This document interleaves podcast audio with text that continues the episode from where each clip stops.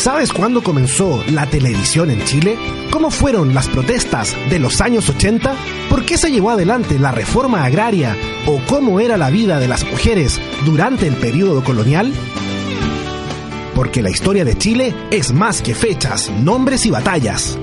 A partir de ahora, Sergio Durán, José Ignacio Mason y sus invitados hacen un recorrido por la historia del Chile reciente.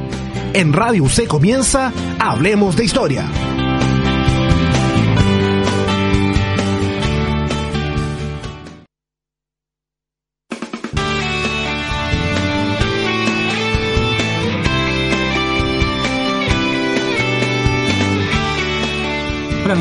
Radio C de Este Suenan Bien, estamos otra semana más en Hablemos de Historias, 660 amplitud modular, radioc.cl, posteriormente los podcasts disponibles en internet y hoy en este nuevo capítulo, como los anteriores, me acompaña el historiador Sergio Durán. ¿Cómo te va Sergio? Muy bien, José Ignacio, ¿cómo estás tú? Todo bien por este lado, con un nuevo invitado en el día de hoy. Han sido más de 20 programas en lo que va del año, distintas temáticas sobre la Iglesia Católica, sobre la minería, sobre la televisión, sobre la mujer en la colonia, el anarquismo en Chile y otros tantos capítulos que están disponibles, lo vuelvo a reiterar, en internet. El día de hoy estamos con otro historiador, el estudio historia, la licenciatura en la Católica, posteriormente un máster en la USACH, el doctorado en la Universidad Católica nuevamente. Hoy en día es académico de la Universidad Alberto Hurtado, está ahí desde el año 2011. Es el señor Daniel Palma. Muchas gracias por estar con nosotros, Daniel. Muchas gracias por, por la invitación y aprovechar también de, de, de, celebrar que exista un espacio como este para poder hablar de historia. En general tenemos muy pocas posibilidades de salir a medios más masivos con nuestro trabajo, así que muy agradecido por la invitación yo ya hice más o menos lo, que es tu, tu, presentación en términos académicos. Cuéntanos un poco tu interés por la historia cuando comienza. ¿En la universidad? ¿En la enseñanza media? ¿Previo a eso? Eh, ¿Cuándo? ¿Cuándo dijiste me quiero dedicar a esto porque me gustan los libros? Historia. Mira, como muchos historiadores, eh, uno no tiene mayor claridad sobre qué es lo que significa estudiar historia. Entonces mi llegada a esta profesión es más bien azarosa. Yo quería estudiar periodismo en un primer momento me gustaba leer desde pequeño, ciertamente, tenía mucha curiosidad y, y interés por la política, por el pasado. Eh, una vez que no quedé en periodismo, ingresé a la carrera de, licenciatura en historia y ahí le, uno le empieza a agarrar el gustito a, lo que es el, la lectura y sobre todo la investigación, poder generar conocimiento histórico sobre aquellas problemáticas que nos afligen en, en nuestro presente. O sea, hay un, afán desde que inicié esta carrera, digamos, de poder contribuir con el trabajo que, que desarrollamos a la reflexión sobre nuestro presente. Y a partir de entonces, eh, bueno, seguir el camino, digamos, académico, hice los estudios de, de posgrado que, que, tú has mencionado y he tenido la suerte de poder eh, desarrollarme en este ámbito, tanto en, en docencia como en, en, en, lo que es investigación, participación en fondos concursables y ahora ya eh, bastante cómodo en, en términos del, laborales, ¿no? a diferencia de muchos colegas que terminan haciendo otras, otros trabajos. ¿Tienes referentes historiadores o historiadoras incluso a nivel nacional que te hayan llamado la atención eh, el, en cuanto al trabajo historiográfico, en cuanto a la, como fuentes eh, o a la manera de escribir? Bueno, hay, hay influencias desde luego.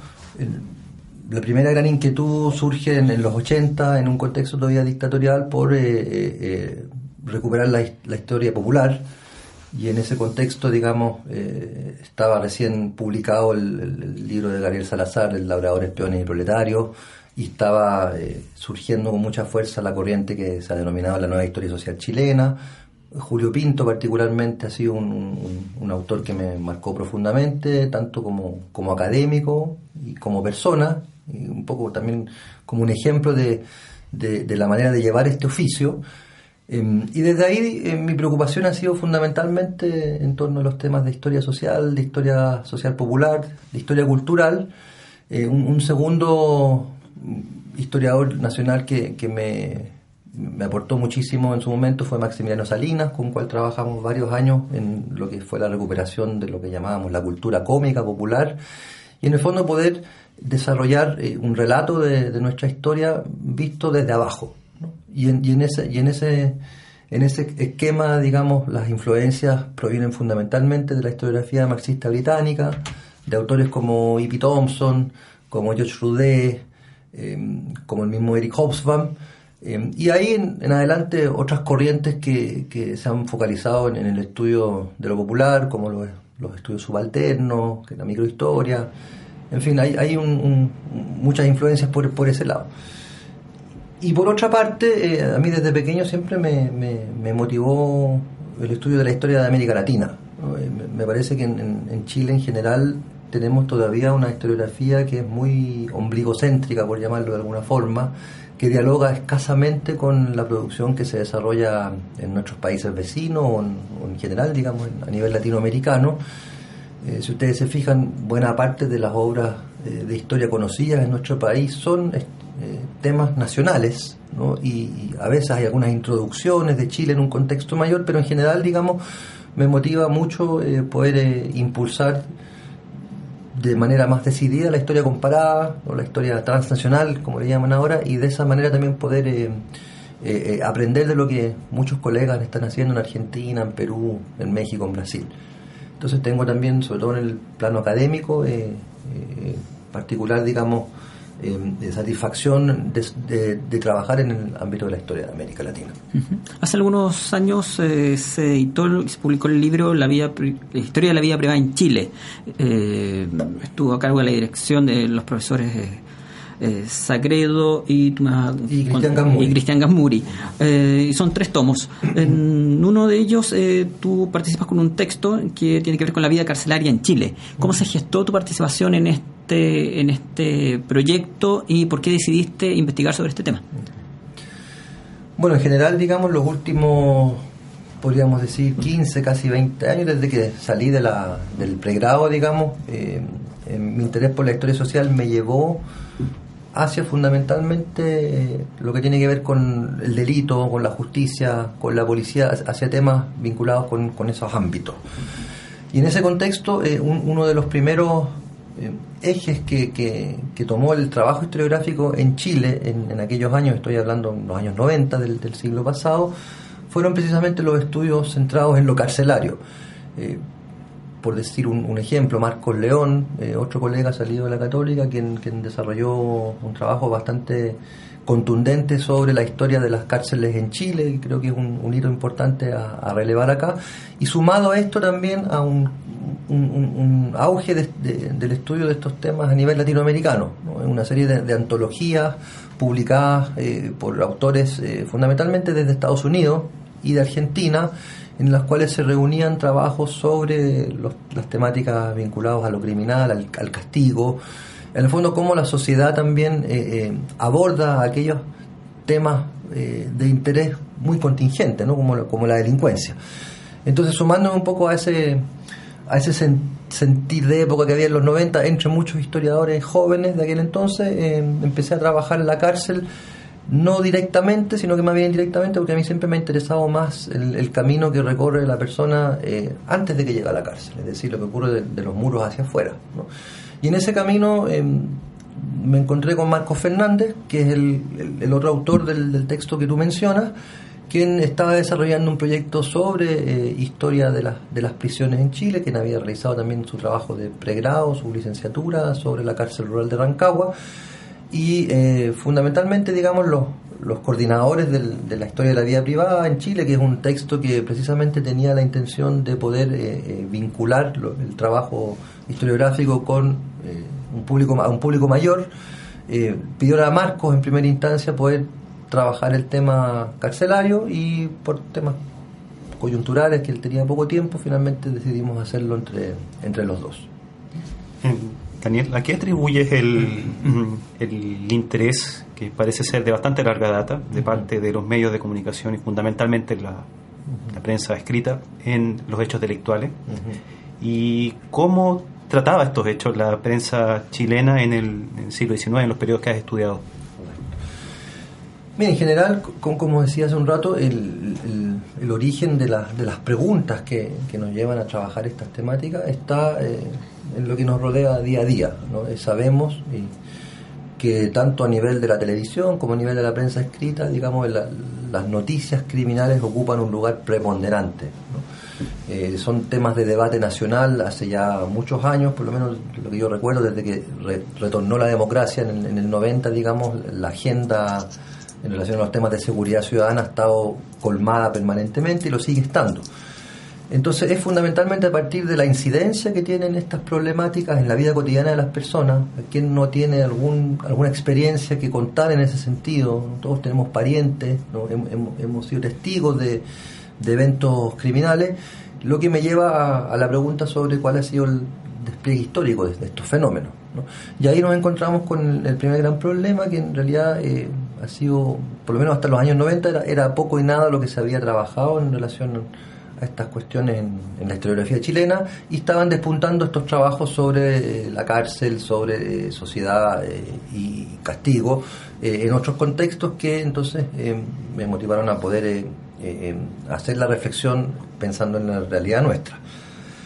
Ahora, yendo a la segunda parte de, la pregunta, bueno, es, muy interesante porque efectivamente la respuesta que se suele dar es que tiene que ver con satisfacer el morbo de la población, ¿no? que habría como cierto encanto en estos detalles eh, escabrosos a veces, ¿no? en, la sangre, en el drama, ¿no? Em, por parte de, un público permanentemente interesado en, estos hechos. Eh, en, concreto, en el, durante el siglo XIX, que es lo que yo en lo personal más he trabajado, eh, desde mediados del siglo XIX aproximadamente, y surgen distintos canales de comunicación para poder eh, difundir el, acontecer criminal o la crónica roja. ¿no?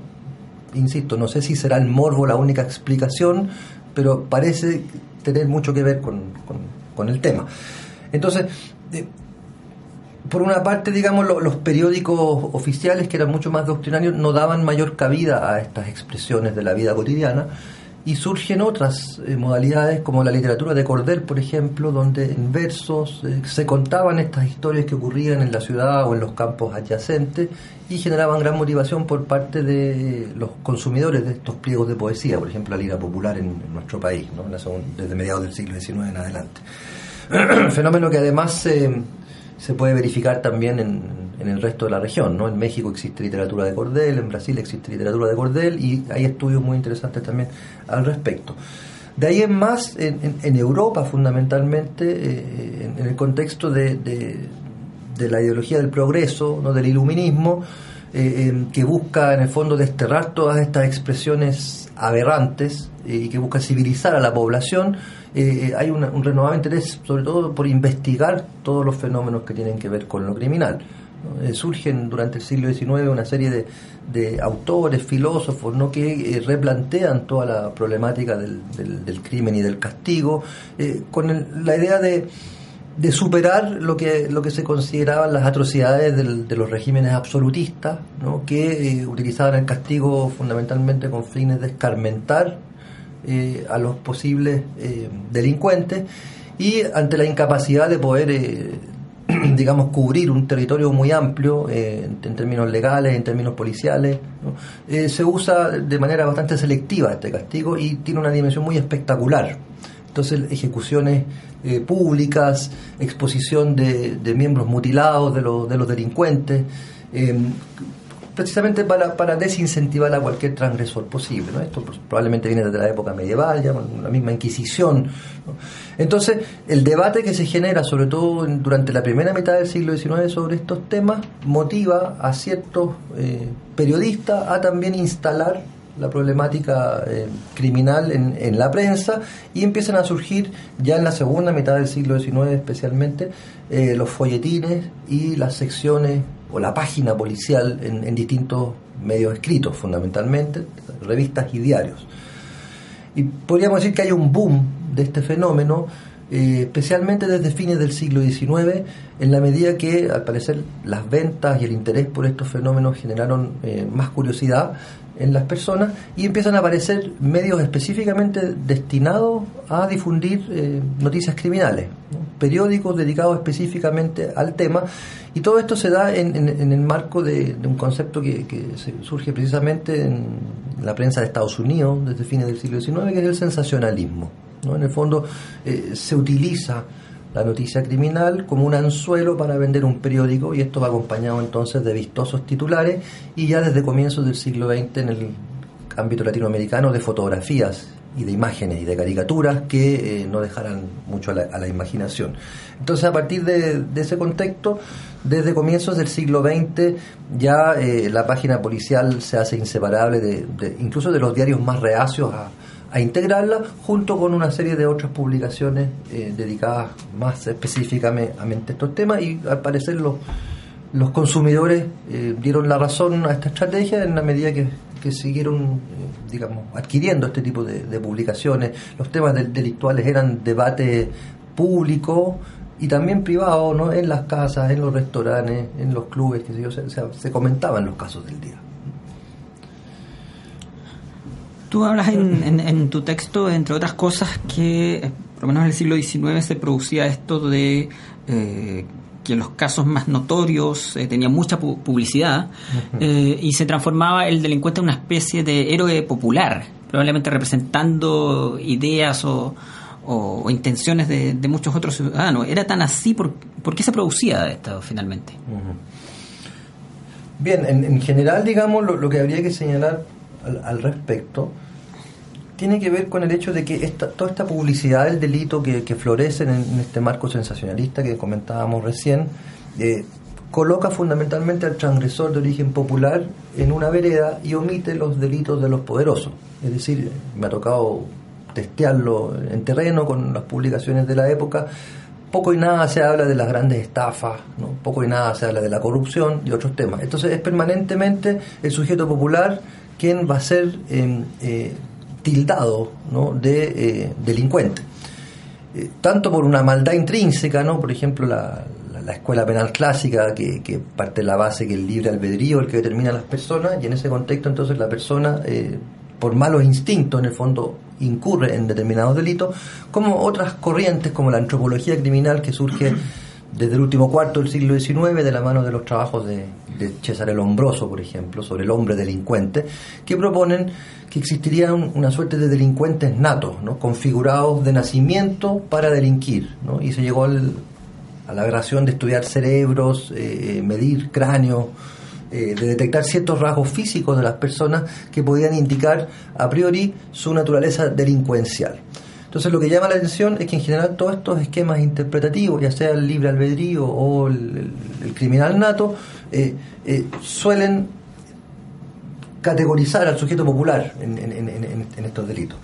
Entonces, en ese, en ese, contexto probablemente uno podría eh, comprender cómo muchos de estos delincuentes de origen popular encarnan en alguna medida también los afanes de, de, los, de su clase, ¿no? por desnudar las falencias que tenía el, sistema de procesamiento penal, las cárceles, ¿no? y poder entonces reivindicar en alguna medida no el delito, no, el delito en sí, eso, eso también lo he trabajado yo bastante bastante ampliamente con el Liga Popular. No, se interesa de, justificar el delito, pero sí insertar a quien cae en, el sistema represivo, digamos, como también una víctima de las desigualdades sociales y a partir de ahí entonces eh, eh, ese delito cobra otra dimensión.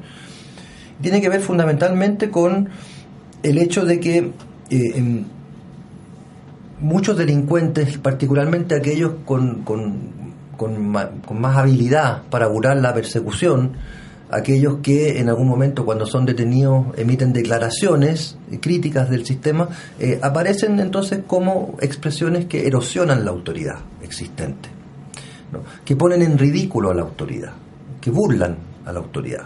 Hay casos de varios eh, criminales célebres, por ejemplo, en el caso chileno, el, guaso Raimundo, un, un salteador de caminos de comienzos del siglo XX, que era un salteador de caminos entre muchos más y, tampoco se trata de, convertirlo en un ícono que no fue, ¿no? El, tipo asaltaba a, quien tuviera la mala suerte de cruzarse con su camino, pero en algún momento el guaso Raimundo em, fue perseguido por la policía y eh, terminó matando a un, a, un, a un agente de la policía. Entonces a partir de ese crimen el guaso Raimundo se vuelve una celebridad en vida.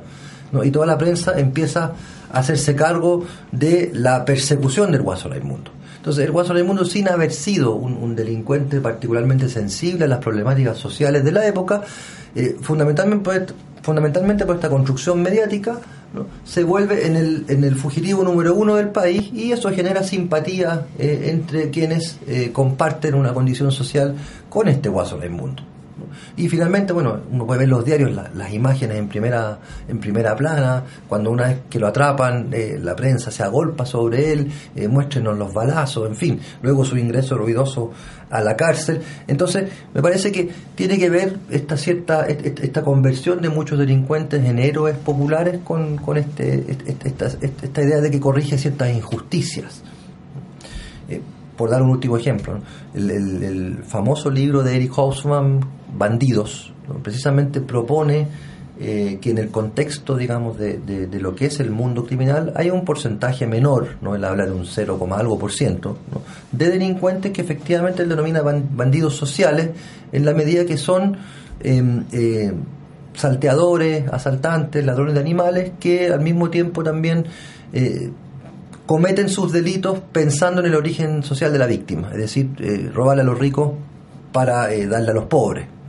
Eh, eh, tiene que ver un poco con esa dimensión, ¿no? que, eh, que tiene mucho que ver también con la prensa, que, magnifica algunos episodios, como en el caso del Guaso Raimundo, aunque no haya estado en la intención de ellos.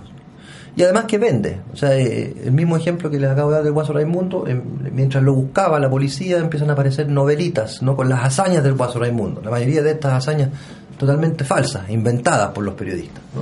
Incluso por ahí un diario decía, en Buin, lo estaban buscando en la zona de Buin, aquí desayunamos, almorzamos y cenamos con Guaso Raimundo, porque era el gran tema del día. Entonces también tiene esta utilidad para la prensa. Ahora, si uno contrasta las biografías de los célebres criminales ¿no? con esta imagen eh, legendaria que algunos tienen, eh, no calzan mucho. El caso de Pancho Falcato, por ejemplo, que es uno de los grandes delincuentes del siglo XIX, que que, uno podría usar como, como para ilustrar esto quizás más adelante. Bueno, Daniel ya ha establecido un punto muy importante que tiene que ver con eh, eh, eh, evitar esta, esta tendencia de ciertos estudios a categorizar a todas las clases bajas como, delincuentes.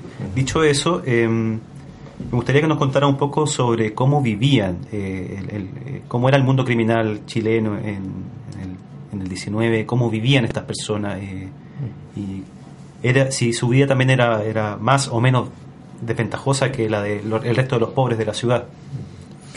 Bueno, lo que nuestra historia social ha ido develando en las últimas décadas sobre la sociedad chilena del siglo XIX es que efectivamente se va produciendo un abismo cada vez mayor entre las clases dominantes, entre las clases propietarias y los sectores eh, desheredados de, la riqueza. Fundamentalmente eh, eh, los inquilinos rurales, los trabajadores de las ciudades, y este personaje que, que adquiere estatus historiográfica con la obra de Salazar, que es el Gañán, el peón Gañán, que son en el fondo hijos de inquilinos, son eh, trabajadores no calificados, no calificados que fundamentalmente viven del trabajo estacional. En la medida que hubiera demanda en determinados periodos de siembra o de cosecha, se desempeñan en actividades rurales, en otros momentos construyendo ferrocarriles, en otros momentos son enrolados en el ejército. Eh, en fin, son los gallanes trabajadores de mil oficios, pero al mismo tiempo también marcados por una gran precariedad. No, tienen trabajos estables, probablemente están seis, ocho meses sí, deambulando, buscando un empleo.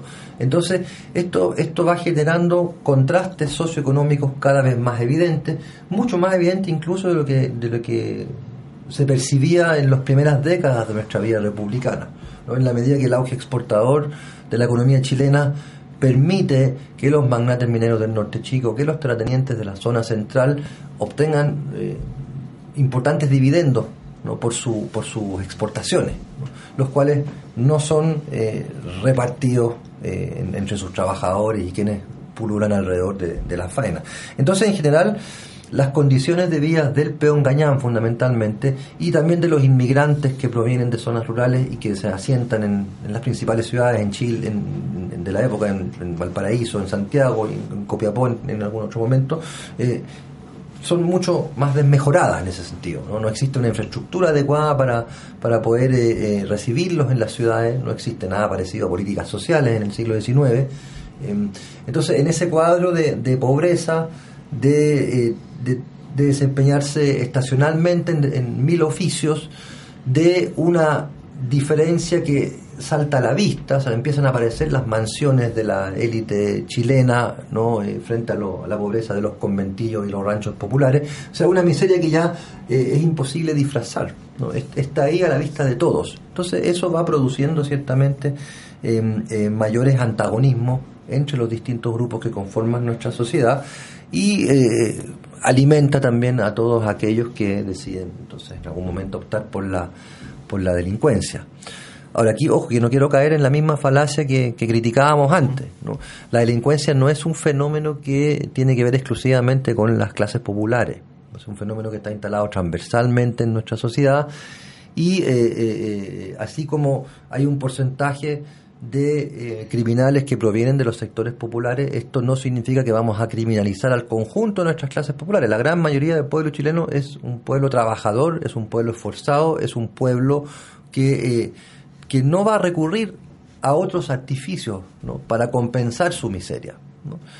Em, si vemos en el otro extremo, en nuestras élites también han existido y sobre todo exacerbado en el contexto de lo que fue el Chile de la época del salitre, pero cantidad de escándalos, desfalcos, corrupciones eh, eh, a costa del Estado, en, ferrocarriles, en las tesorerías municipales, en fin, en, el negocio del petróleo, eh, gran cantidad de, delitos de ese tipo que, claro, no han recibido la, no, no recibían la atención mediática de otros, pero que también revelan la complejidad que tiene el fenómeno. Entonces, claro, en lo personal nos hemos dedicado más al ladrón de origen popular porque tenemos más fuentes disponibles ¿no? pero teniendo siempre presente estas consideraciones que, acabo de realizar. Esta en sintonía de Radio C, ideas que suenan bien, 660 amplitud modular, radioc.cl. Nos vamos a ir una pausa acá en Hablemos de Historia y estamos con el académico y doctor en Historia, el señor Daniel Palma, hablando sobre vida carcelaria siglo XIX. Pausa y volvemos.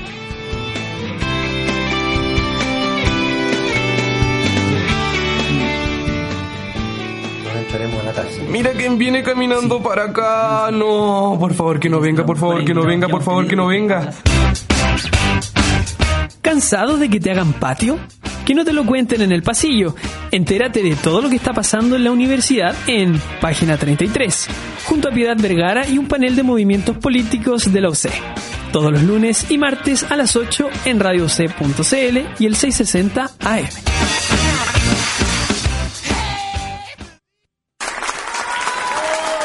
Oye, qué buena esta versión de Romeo y Julieta. Lloré toda la obra, de inicio a fin. Ay, sí, pero oye, em, no me quedó muy claro si Romeo y Julieta eran hermanos, ¿cierto? Por eso no podían estar juntos, ¿no? Hay cosas que nos gustan, pero que es mejor dejar en manos de expertos. Jesset Faundes y Jack de la Brioche se reúnen todos los viernes a las 12 para hablar solo de teatro en Las Tablas al Día. Noticias sobre funciones, actores y obras de la última semana en Radio C. Ideas que suenan bien.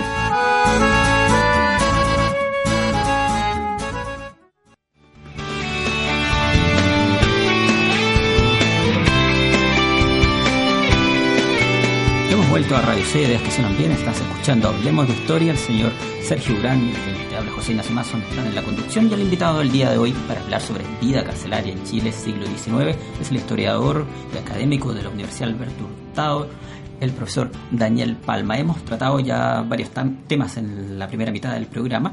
Eh, otro no menor, creo yo, dice relación con el lenguaje que se usa al interior de los recintos penitenciarios. Eh, uno ve a jóvenes, también niños, cuando conversan entre ellos, por ejemplo, y uno de ellos no se le entiende bien lo que está diciendo, le dice, tú me estás hablando en coa no, no te entiendo nada. ¿ah? Eh, y hace un poquito mención, aunque quizás ellos no lo sepan mucho, sobre cuál es el lenguaje que se utiliza el interior de las cárceles. Em, ¿Por qué se llega a este tipo de lenguaje? ¿Cómo se produce esta, llamémoslo así, deformación de, de, la lengua castellana? Y si lo hacen... Eh, llamémoslo de esta forma, eh, de manera consciente para a lo mejor ocultar distintas cosas que quieran hacer dentro de, estando en prisión, o más bien se dio de forma, de forma natural. ¿Cómo nace y desde cuándo?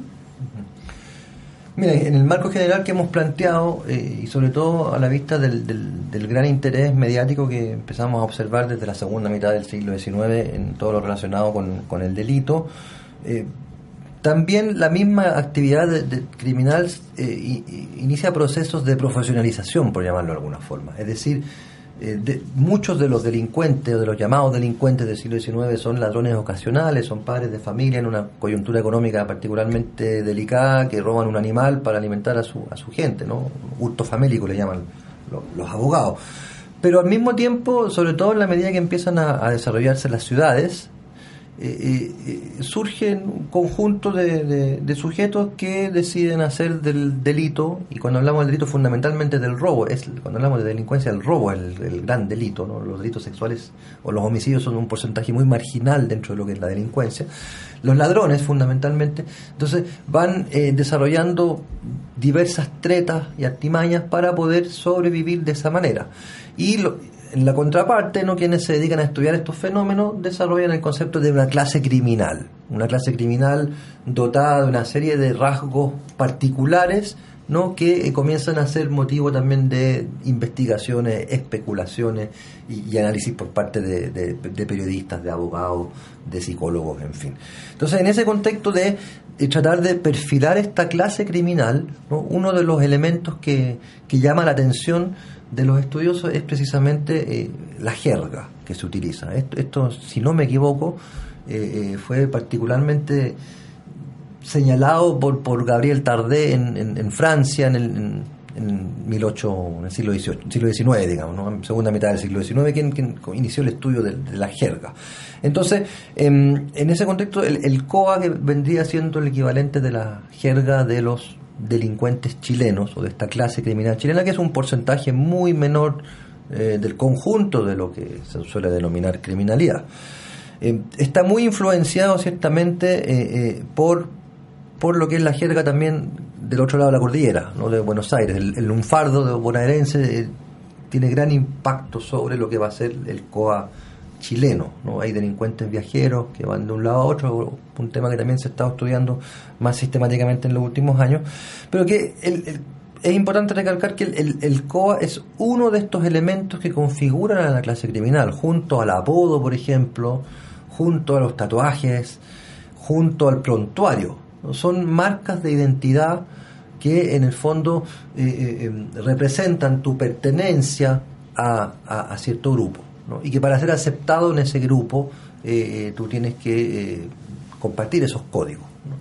Ahora, en el caso chileno, eh, una primera publicación que podría señalar sobre el surgimiento de, un- de- una jerga delictual es una publicación del diario El Ferrocarril, que se hace el año 1877, cuando eh, est- estamos en los comienzos de este proceso de, eh, de interés mediático por, lo que tiene que ver con la cárcel, y un periodista del diario El Ferrocarril ingresa a la penitenciaría de Santiago, que en ese momento era la, cárcel modelo del país, y no solo a nivel nacional, también a nivel regional, una- un modelo, y conversa con una serie de reos eh, sobre sus experiencias, sobre sus delitos, sobre su visión de la justicia.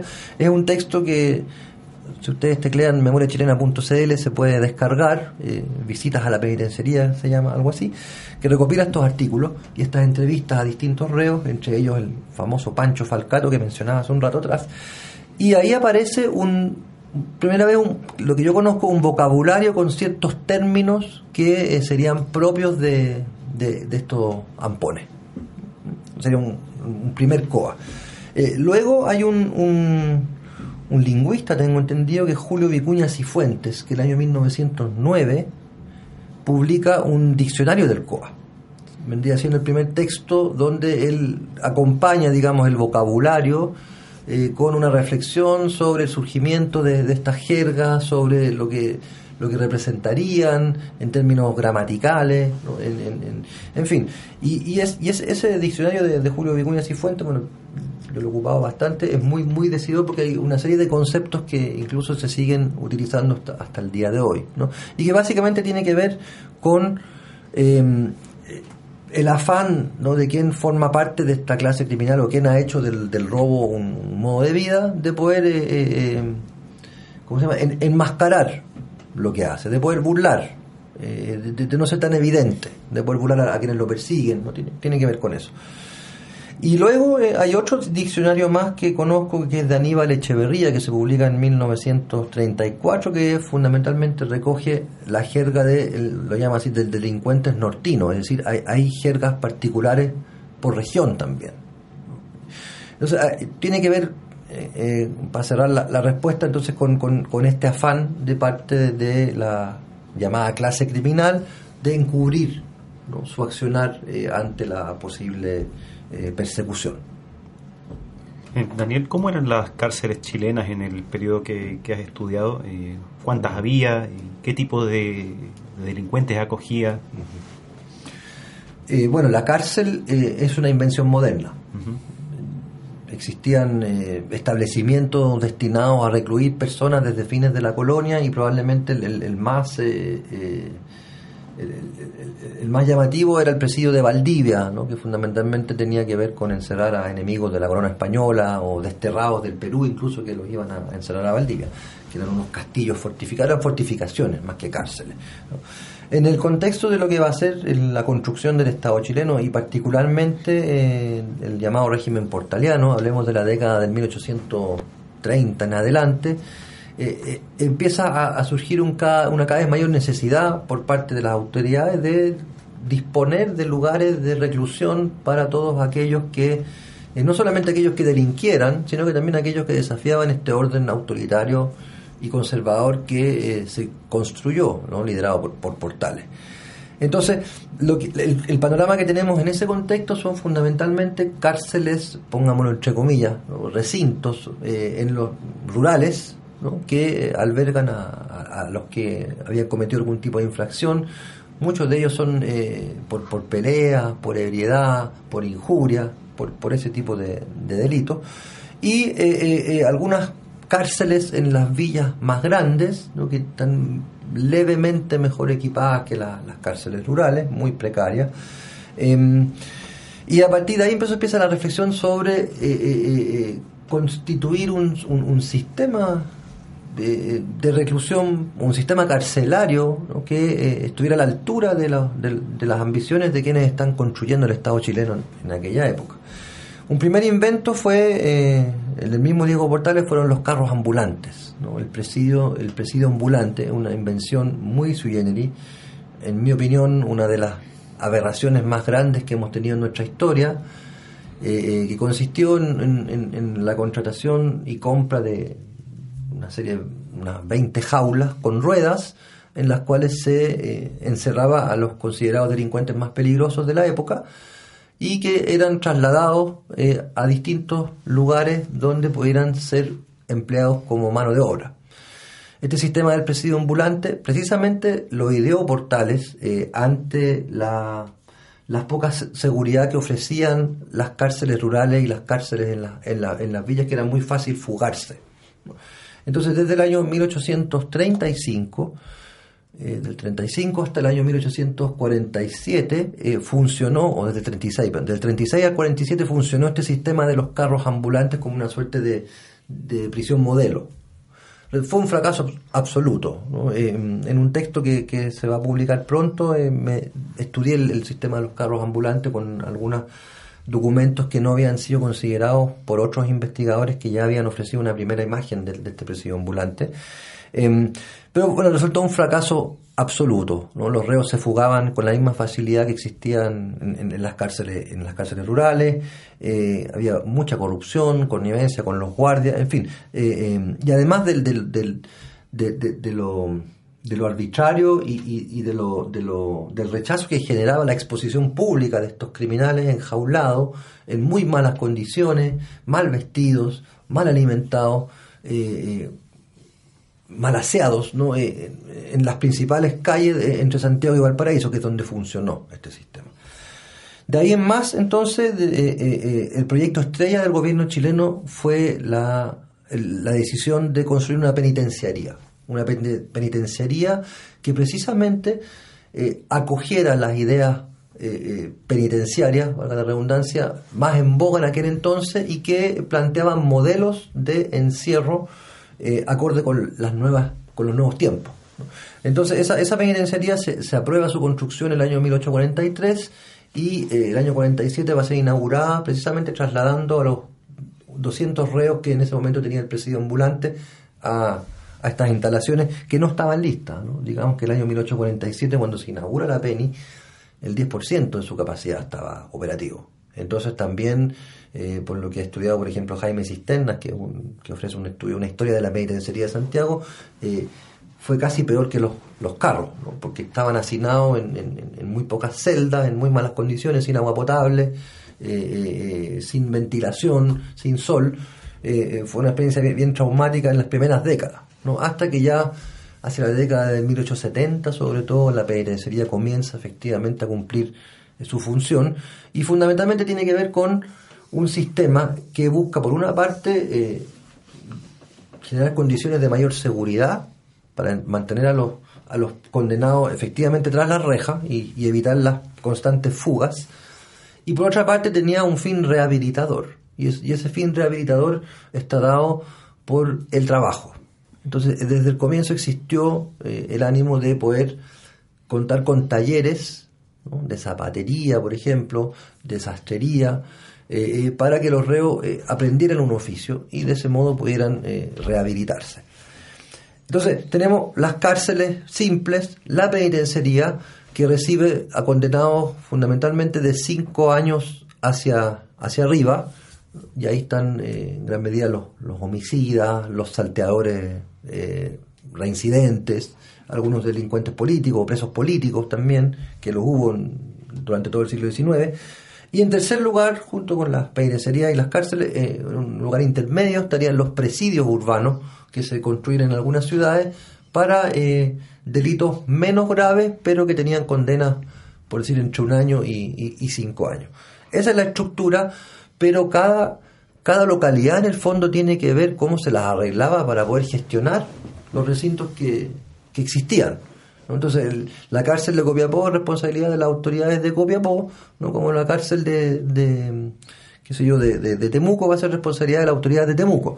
Solo el año 1911, y esto es un proceso que ha sido muy bien reconstruido por el, el texto que les mencionaba al comienzo de esta entrevista de Marco León sobre, la, sobre el sistema carcelario en Chile, solo en 1911 se establece la Dirección General de Prisiones que busca centralizar en el fondo la administración de estos distintos recintos carcelarios que existían, cárceles, presidios y penitenciaría, después se hizo una peniten- penitenciaría en Talca también, y desde, desde entonces entonces se, se cuenta ya con una estructura y con, con un cuerpo de funcionarios que eh, pudiera eh, gestionar de manera más adecuada eh, todo el tema carcelario en Chile. Estamos acá en Radio C de Ambiente conversando con el historiador Daniel Palma sobre vida carcelaria en Chile, siglo XIX. ¿Cómo eran esos tiempos, la vida, el transcurrir diario de los delincuentes tras las rejas? Eh, tenían actividades que hacer, tenían rutinas que seguir, podían recibir visitas, por ejemplo, cómo eran eh, sus comidas, eh, cómo era el día a día de un preso. Mira, como, decíamos eh, eh, recién a propósito de la, de la pregunta anterior, ¿no? en general eh, la precariedad es la palabra que define la existencia carcelaria durante todo el siglo XIX, incluyendo la penitenciaría que de Santiago, que es la que ofrecía, entre comillas, mejores condiciones, ¿no? por haber talleres, por haber celdas un poco más amplias. Pero en general el panorama contrasta mucho con lo que sigue prevaleciendo en las cárceles rurales o en los presidios urbanos en otras ciudades.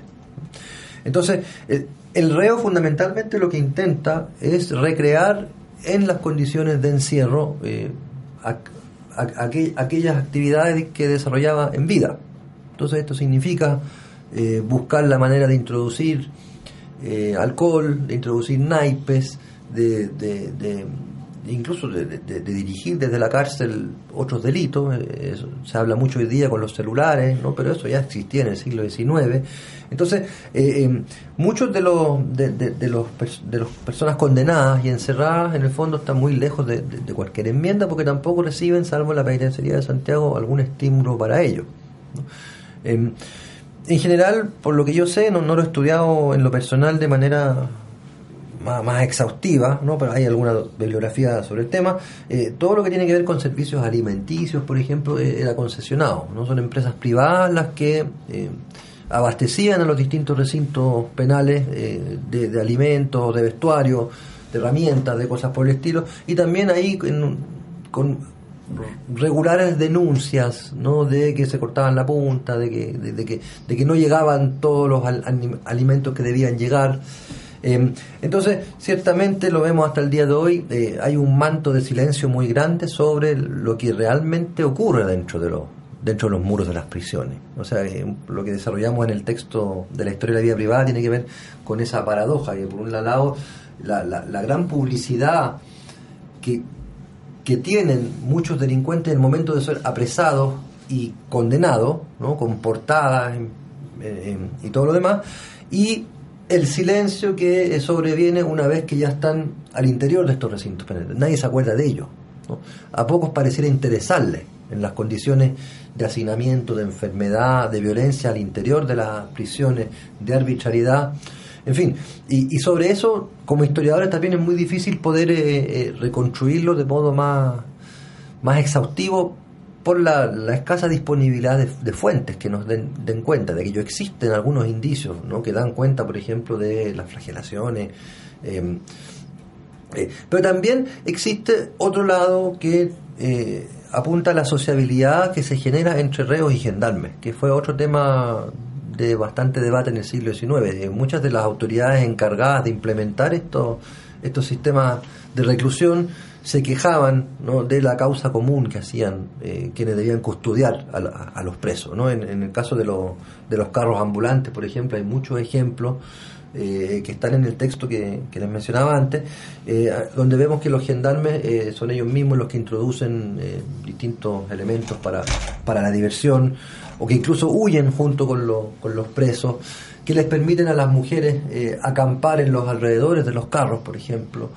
Eh, hay testimonios que en la penitenciaría, a pocos años de inaugurada, habían algunas celdas que se destinaban específicamente para, la jarana, ¿no? y que entraban vianderas con comida, una suerte de mercado persa, ¿no? donde se podían obtener eh, todo tipo de, de- de- de elementos para, para la diversión.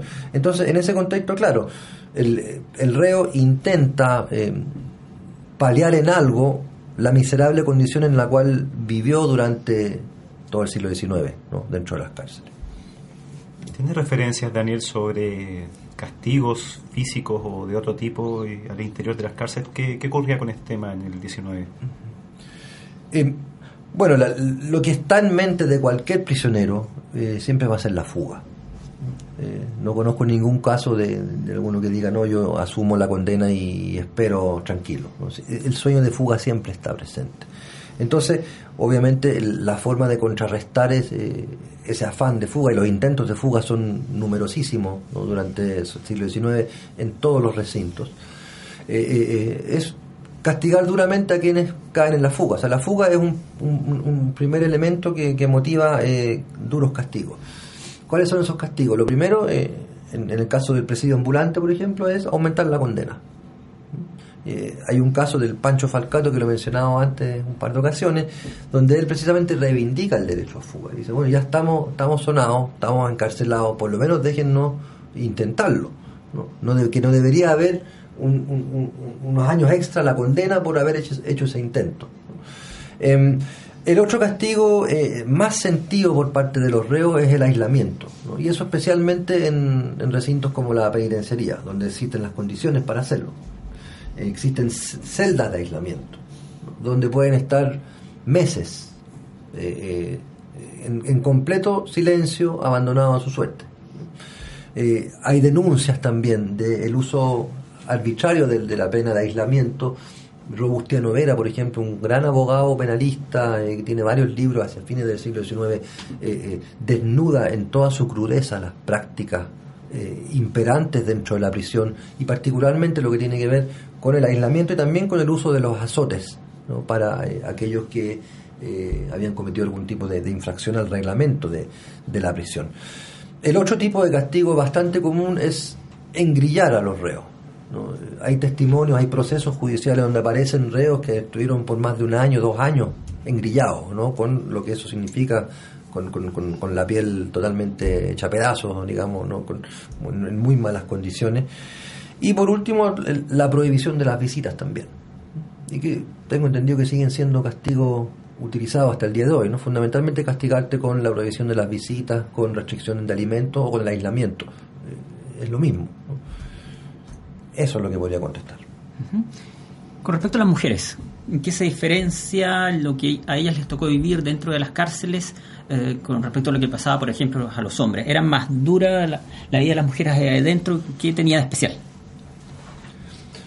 Bueno, sobre, sobre, sobre la historia de la, la prisión femenina, eh, existen algunas colegas más autorizadas que yo, digamos, para hablar del tema. Eh, estoy pensando, por ejemplo, en, en María Soledad Zárate, quien fue la autora de probablemente el primer texto sobre la situación de la mujer eh, encarcelada.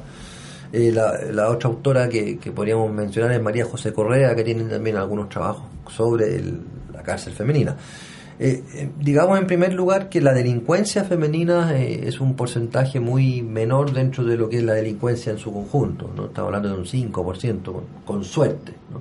Entonces, durante muchos años, eh, en el contexto de precariedad que comentábamos antes, las mujeres eh, que llegaban a parar a la cárcel, porque son muy pocas las que llegan a parar efectivamente a la cárcel también, eh, tienden a ser eh, eh, a compartir espacios con los hombres, a veces en una pieza distinta, a veces a veces juntos. Eh, pero pero claro, como eran me- menos en número, no- no motivaron, por lo menos durante la primera mitad del siglo, la construcción de recintos especiales. Tengo entendido que por ahí, por el año 23, 1823, se construyó la Casa de Corrección de Santiago destinada fundamentalmente a mujeres, pero no, estoy en condiciones de poder eh, comentar cómo se desarrolló en en el tiempo. Eh, es importante señalar sobre las mujeres que, a diferencia de los recintos carcelarios para hombres, eh, el, el lugar central aquí lo ocuparon las monjas del Buen Pastor, ¿no? una congregación de monjas francesas, creo, que eh, eh, operaron en varios países de América Latina, precisamente eh, tomando a su cargo a las mujeres condenadas por distintos delitos y con dos esfuerzos fundamentales, ¿no? Por una parte, poder enseñar labores propias de su sexo, es decir, se trata de de recalcar en el fondo eh, eh, el rol que la mujer debiese ocupar en una sociedad como la sociedad del siglo XIX, una sociedad muy machista, ¿no? donde, donde hombres y mujeres tienen sus roles. Las monjas de Buen Pastor se encargan precisamente de que las mujeres a su cargo reciban una instrucción acorde con los principios que según la- la- las élites propietarias debían eh, gobernar la vida de una mujer. Y por otra parte también hay una, una, una fuerte instrucción religiosa, Eh, casi conventual, ¿no? no es casual en ese sentido que sean las monjas las que se hacen cargo de, de- de- las mujeres. Entonces el régimen interno de los, de los recintos en los cuales eh, están recluidas las mujeres es muy distinto al, al que vemos en el caso de los hombres, ¿no? porque prevalece más esta dinámica de, eh, eh, de meditación, ¿no? de instrucción en las labores propias de su sexo y eh, eh, eh, de poder compartir eh, con las monjas de manera mucho más abierta que en el caso de los hombres. ¿no?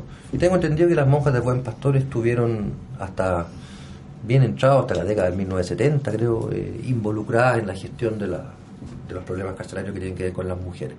¿Existía algún tipo de régimen especial para los menores de edad que delinquían, a la manera de, de- de lo que nos acabas de comentar para las mujeres? Y relacionado a eso, eh, bueno, ¿quiénes eran estos jóvenes delincuentes y por qué delitos llegaban a la prisión?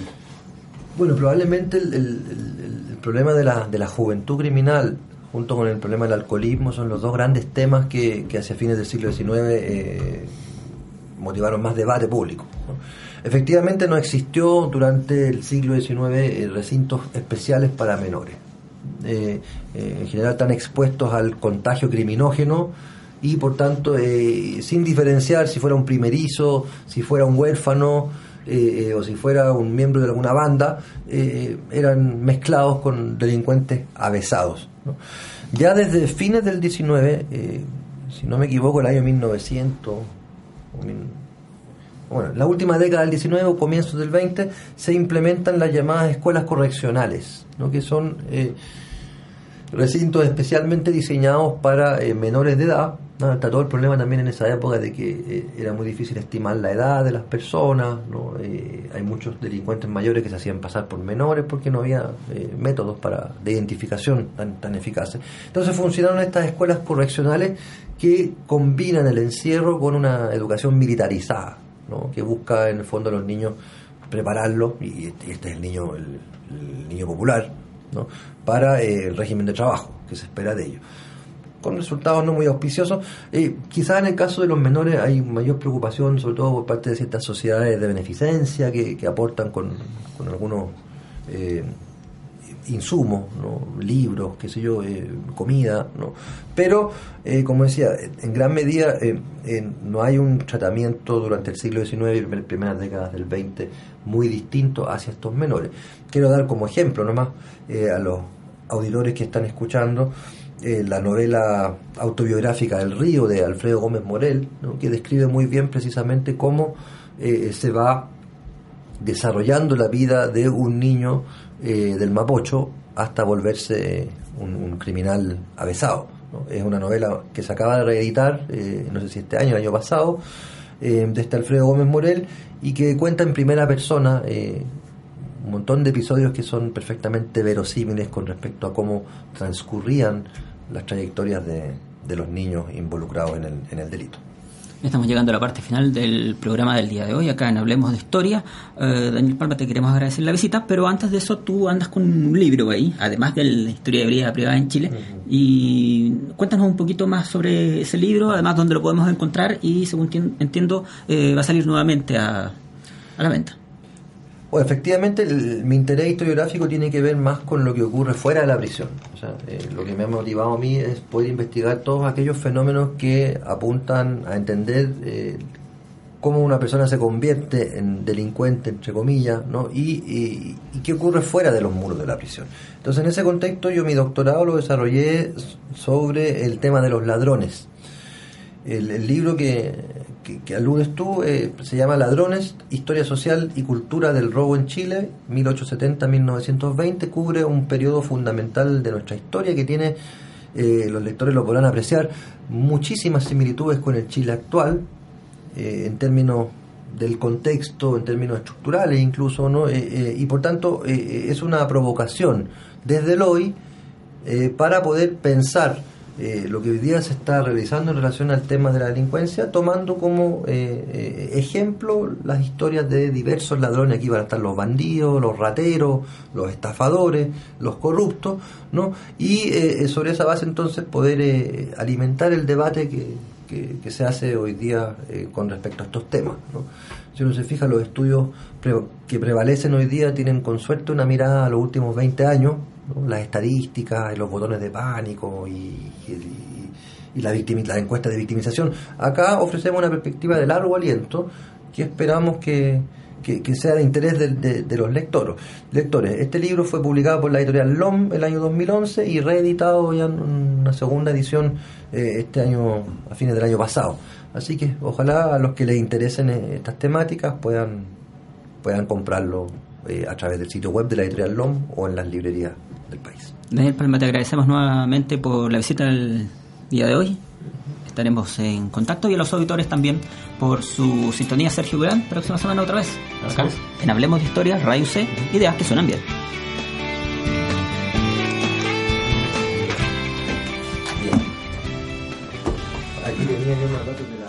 Ya sabes acerca del comienzo de la televisión, de la intensidad de las protestas ochenteras, del por qué se hizo una reforma en el campo chileno y mucho más. Porque la historia de Chile es más que fechas, nombres y batallas. Sergio Durán, José Ignacio Mason y sus invitados hicieron un recorrido por la historia del Chile reciente. Te esperamos la próxima semana en otro capítulo de Hablemos de Historia en Radio C. Ideas que suenan bien.